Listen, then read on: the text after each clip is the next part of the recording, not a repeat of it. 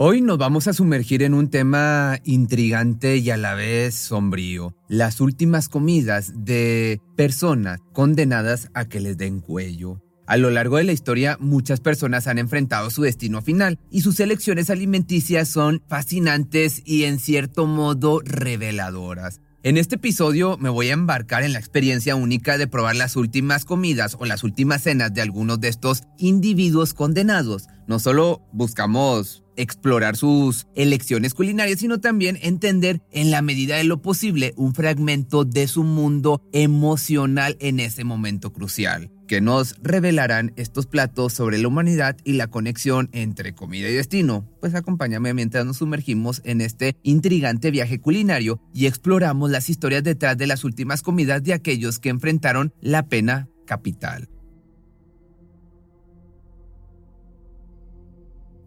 John Wayne Gacy, nacido en Chicago en el año del 42, era un empresario y animador de fiestas infantiles apodado Pogo el Payaso. Detrás de su fachada aparentemente respetable, Gacy llevaba a cabo una vida secreta marcada por la violencia y la depravación. Este sujeto fue un matón en serie y delincuente abusador estadounidense que se aprovechó e hizo sufrir y también le quitó la vida al menos 33 hombres jóvenes y pequeñitos en Norwood Park Township cerca de Chicago en Illinois. Nacido el 17 de marzo de 1942, el segundo de tres hijos de John Stanley Gacy y Marion Elaine Robinson. El padre de Gacy era maquinista de reparación de automóviles y veterano de la Primera Guerra Mundial y su madre era ama de casa. Gacy tuvo una infancia bastante normal, pero exhibió una tendencia creciente hacia el sadismo, lo que resultó en varios encuentros con la ley en la década de 1960. En 1968,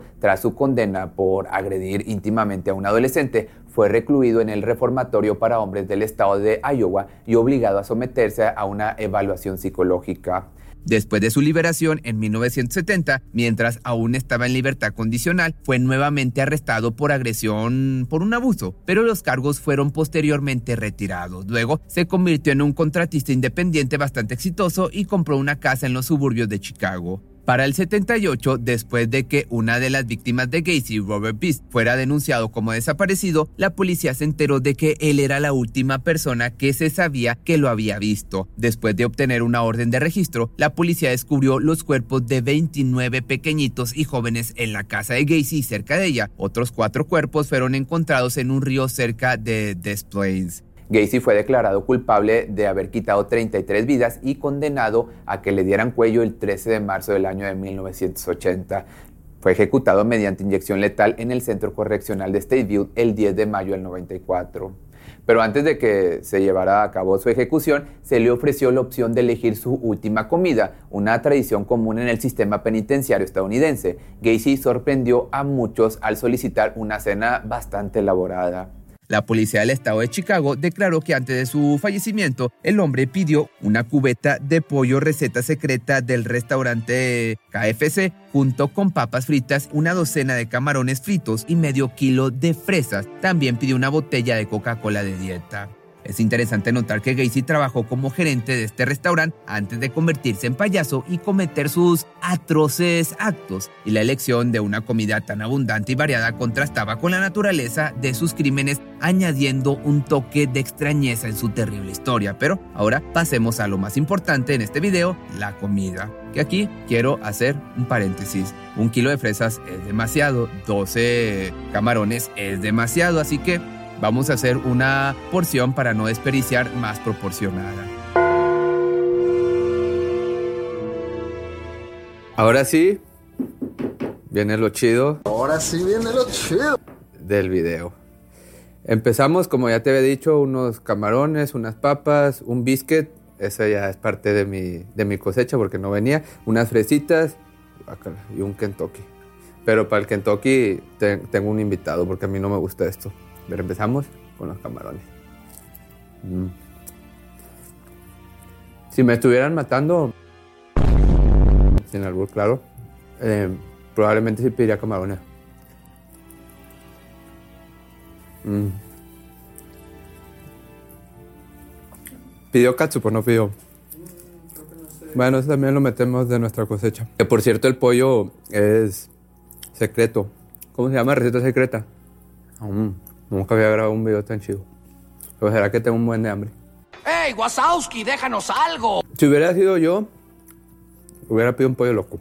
Porque a mí el, el Kentucky no. Quizás hubiera pedido un biscuit del Popeyes, porque el de Kentucky tampoco está muy... Está comible, pero no está bueno. Cuando, cuando era niño, hace como unos 25 años, iba mucho al Kentucky. Entonces, digamos que si desde la época serían los 90. Ya entiendo que iba, por eso de hecho no me gusta. A petición del productor hay que darle una mordida. Acá. Lo recordaba más feo. Pues a, a pollo con aceite. La pierna sí no me gusta. No sé, no. Prefiero la pechuga. Creo que es buena combinación. A lo mejor yo hubiera partido el biscuit. Ah, pero biscuit no pido él. A lo mejor agregarle aquí la, la fresa. Vamos a ver. Bueno, del 1 al 10 le pondría la calificación mm, un 8. Creo si estaría a punto de que me dieran cuello, yo no pediría esto. Bueno, los camarones sí. Pero eso no. Le doy un 8. Para este platillo tengo un invitado, hecho un poco. A mí no me gusta esto.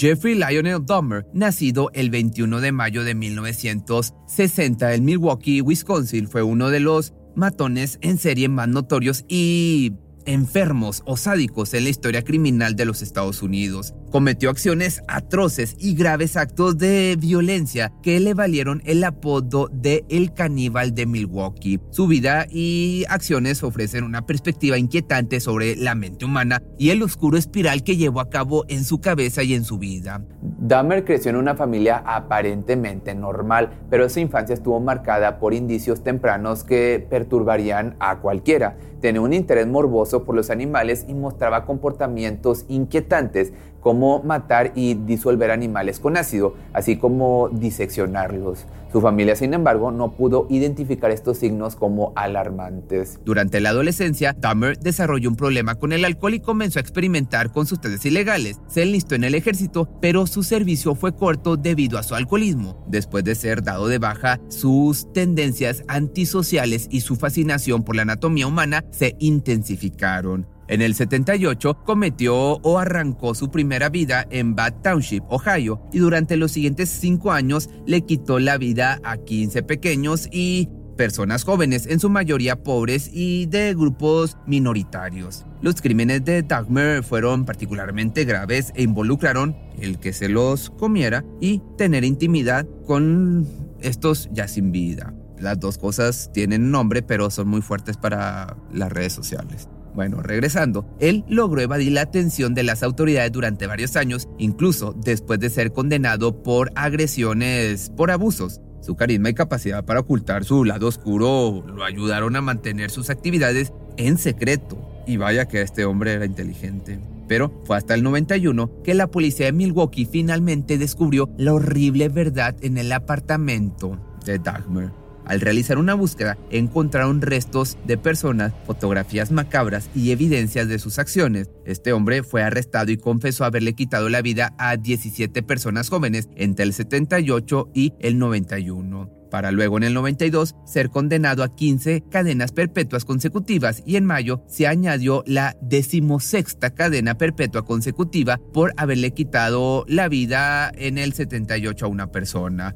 Dahmer sería asesinado por un compañero de prisión en Wisconsin en el año del 94. Su vida y los crímenes que cometió han sido objeto de numerosos libros, documentales y películas, incluida la reciente serie de Netflix que se llama Monster The Jeffrey Dahmer Story. Su caso ha sido estudiado por psicólogos y criminólogos para comprender la mente de un matón en serie y este, como te digo, era muy listo, pero A su vez, este inquietante comportamiento, incluida su fascinación por la muerte y hacer en partes los cuerpos, sugiere que padecía una enfermedad mental grave y su caso resalta la importancia de la intervención y el tratamiento psicológico tempranos para personas con problemas de salud mental para evitar que cometan este tipo de actos tan atroces. Y ahora quizá te estés preguntando de cuál fue su última comida, si su vida fue arrebatada por un compañero de la prisión, pues antes de que esto pasara, lo último que este sujeto llegó a comer fue un sándwich de queso. Él en ese momento que lo comía no lo sabía, pero ese fue su último bocado. Como te decía en el video, su última comida fue un sándwich de queso, porque le dieron cuello antes de que decidiera, así que vamos a probar. No, no es bueno. Certo inculto. Pues, ¿qué les puedo decir? Pues es un sándwich de queso. Pues no hay mucho que les pueda decir. Está tostado.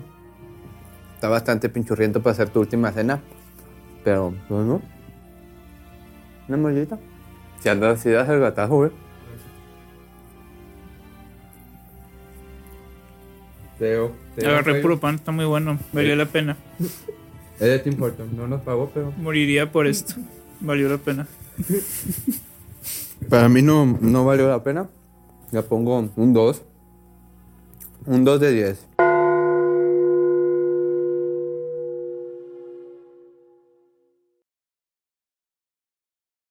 James Edward Smith nació un 19 de octubre del 52 y le dieron cuello el 26 de junio del 90. Fue un matón estadounidense que, como ya sabes, le dieron cuello en Texas. Su caso atrajo la atención debido a su inusual petición de comida de su última comida.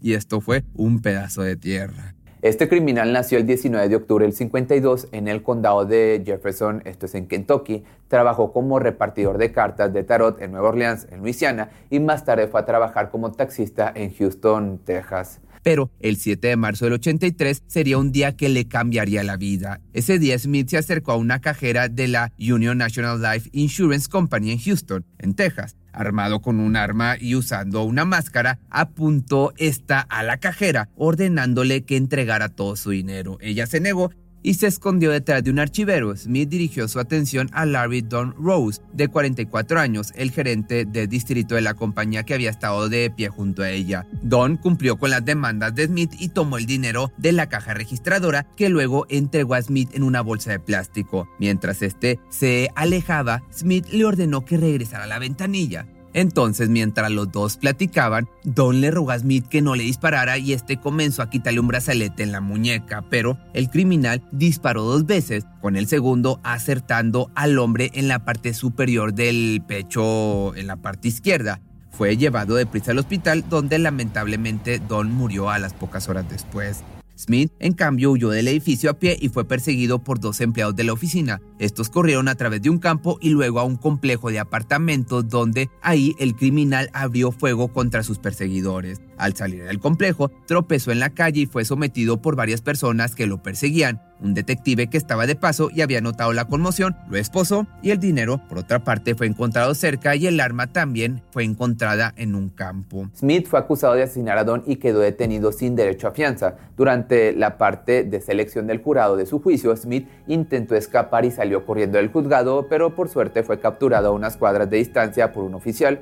Así, el 5 de abril del 84 fue declarado culpable de asesinato capital y condenado a muerte por un jurado del condado de Harris. Pero fue hasta noviembre del 87 que la Corte de Apelación en lo Penal de Texas confirmó la sentencia. Fue en ese momento que renunció a sus apelaciones en un intento de acelerar el proceso y hacer más corta la espera. Originalmente estaba programado para el 11 de mayo del 88, me refiero a que lo mandaran a mejor vida, y en cambio Smith declaró, la vida es temporal, el espíritu continúa, la muerte es como comer una ciruela pasa por la mañana, es una función natural. Sin embargo, el día antes de que lo mandaran allá con San Pedro, Smith solicitó una última comida y ¿cuál crees que fue? Pues pidió tierra. Se cree que pidió esto para hacer un ritual de vudú para que este proceso supuestamente le ayudara en una reencarnación. Pero desafortunadamente para él y afortunadamente para mí, porque no me gusta comer tierra, su solicitud fue denegada por el Departamento de Justicia Penal en Texas, por lo que este no era un platillo incluido en la lista de alimentos aprobados. Como resultado, su última comida consistió en un yogur natural, algo más fácil, con el que se conformó cuando le negaron, como te digo, la solicitud. Finalmente, a este hombre le dieron cuello mediante una inyección letal el 26 de julio del 90 en la unidad de Huntsville, en Texas.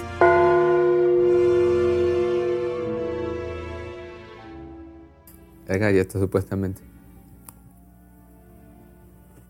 No me acuerdo. ¿Por qué se digo esto? Bueno, ya pasa, ¿qué pasa el extra? ¿Qué? ¿Po- ¿A poco no incluyeron extra en este? Yo les dije, les dije, pues consigan un extra. Eso es racismo. Que conste que esta producción no la dirigí yo. Yo les pedí que trajeran a alguien en representación. Ah, pero no le dieron, no lo dejaron que era tierra. Entonces, es puro yogur. Mm. Pues la verdad que está bastante malo. Por donde lo veas, tierra o yogur, es que sí está bastante malo.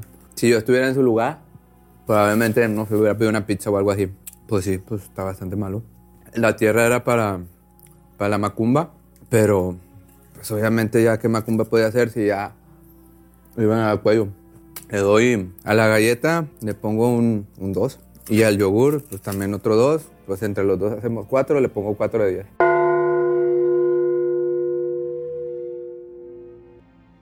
Creo que mi favorito fueron los camarones.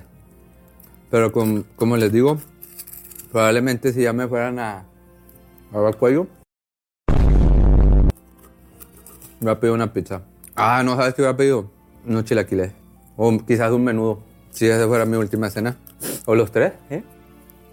De postre, voy a pedir un dulce de tamarindo y de tomar una agua de Jamaica. O de tamarindo.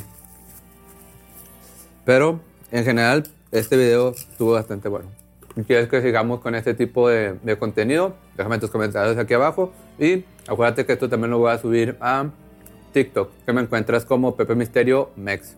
Y en Facebook me encuentras como Pepe Misterio o Pepe Misterio Documentales. En YouTube como Pepe Misterio.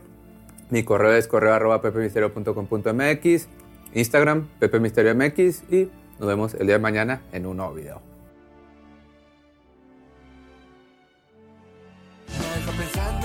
Pero no te encuentro. Te busco a todos lados, pero solo en mi cuaderno. Vivo con tu rostro y te imagino en eventos. A ver si me acompañas desde que pase mar abierto, mar abierto. Yo sé que tú a mí me hipnotizas.